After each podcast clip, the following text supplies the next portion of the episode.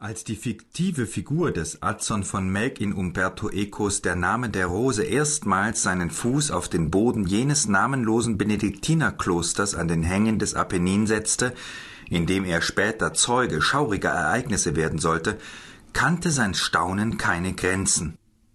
Nie habe ich eine schönere und trefflicher angelegte Abtei gesehen, obwohl ich später in meinem Leben durchaus nach St. Gallen kam und nach Cluny und nach Fontenay und in andere Abteien, die womöglich noch größer waren als diese, nicht aber so wohl proportioniert. Die Klosteranlage indes diente nur in zweiter Linie dazu, den ankommenden Besucher in ehrfürchtiges Staunen zu versetzen. Für die Mönche und Nonnen war das Kloster eine durch dicke Mauern abgeschlossene Welt, in der sie beteten, arbeiteten, schliefen, aßen, tranken und schließlich starben und begraben wurden. Der Rückzug aus der Welt sollte so vollkommen wie möglich sein, und durch nichts sollte der Dienst an Gott in Arbeit und Gebet gestört werden. Im Zentrum eines jeden Klosters stand die Kirche. Um sie herum gruppierten sich Gebäude, die den abgeschlossenen Bereich der Klausur bildeten und nur den Mönchen vorbehalten waren.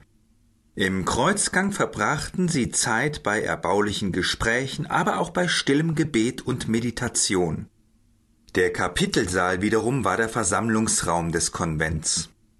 Im Schlafsaal schliefen alle Mönche gemeinsam, wie es die Benediktregel vorsah. Neben der Küche und dem Speisesaal gehörten auch Latrinen, ein Wärmeraum und eine Wäschekammer, Bade- und Waschräume sowie Schreibstube und Bibliothek zur Klausur, die für Nichtangehörige des Konvents streng verschlossen blieb.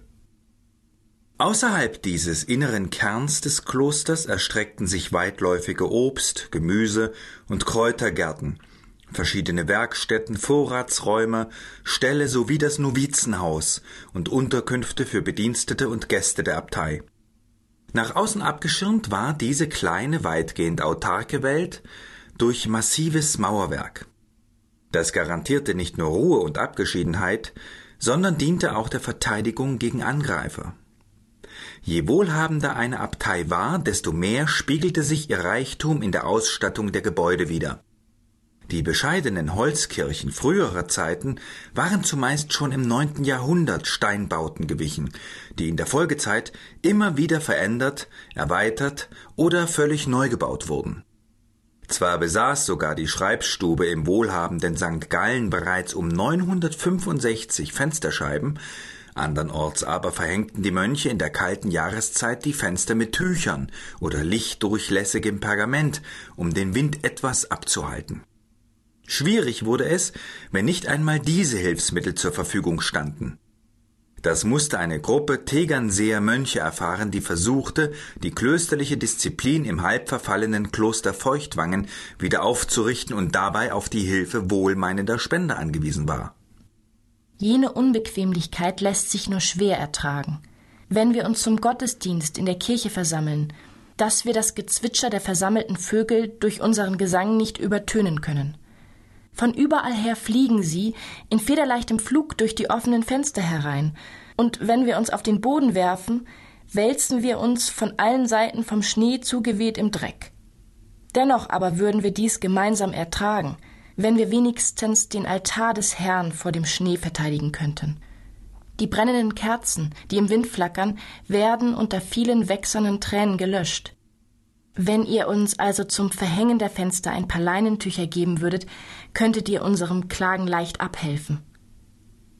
Ob nun bescheiden oder prächtig ausgestattet, die Kirche sowie die Wohn- und Arbeitsräume, die von Konvent und Bediensteten Tag ein Tag aus genutzt wurden, bedurften regelmäßiger Säuberung. Die Aufsicht und die Koordination aller Putzarbeiten fiel dabei dem Almosenmeister zu, wobei die Art und Häufigkeit der Reinigung sich in den einzelnen Klöstern unterschied. Vielerorts war es der Samstag, an dem eifrig geputzt und geschrubbt wurde. Die wöchentlich wechselnden Küchendienste hatten die Küche, das Backhaus und andere Wirtschaftsräume gründlich zu reinigen, darunter auch den Brunnen und die Waschbecken sowohl für den liturgischen als auch den alltäglichen Gebrauch. Alle Gerätschaften waren dem Zellerar, dem Kellermeister, sauber und unbeschädigt zu übergeben, der sie wiederum am Sonntag dem neuen Küchendienst zuwies. Am Samstag wurden auch die Aborte ausgefegt und gereinigt. Viele Klöster, darunter die bedeutenden Reformzentren Cluny und Hirsau, verfügten im 11. Jahrhundert bereits über den Luxus fließenden Wassers in den Latrinen. Eigene Verordnungen, die die Mönche zur Sauberkeit und entsprechendem Verhalten anhielten, gab es jedoch kaum. In Hirsau zumindest war es nicht gern gesehen, auf den Stufen zum Dormitorium auszuspucken. Wer im oberitalienischen Frutuaria auf dem Weg in den Schlafsaal oder Waschraum Schleim aus Mund oder Nase so öffentlich auswarf, dass sich Beistehende davon gestört fühlten, dem wurde an jenem Tag seine Weinration entzogen. Regelungen dieser Art verfolgten neben der Sauberkeit zweifellos ein gewisses ästhetisches Interesse. Noch bevor an den Höfen der Fürsten ritterliches Benehmen eingeübt wurde, hielten in vielen Klöstern erste Ansätze eines geschliffeneren Miteinander Einzug. Denn dort, wo teilweise Hunderte von Mönchen auf engem Raum zusammenlebten, war gegenseitige Rücksichtnahme oberstes Gebot.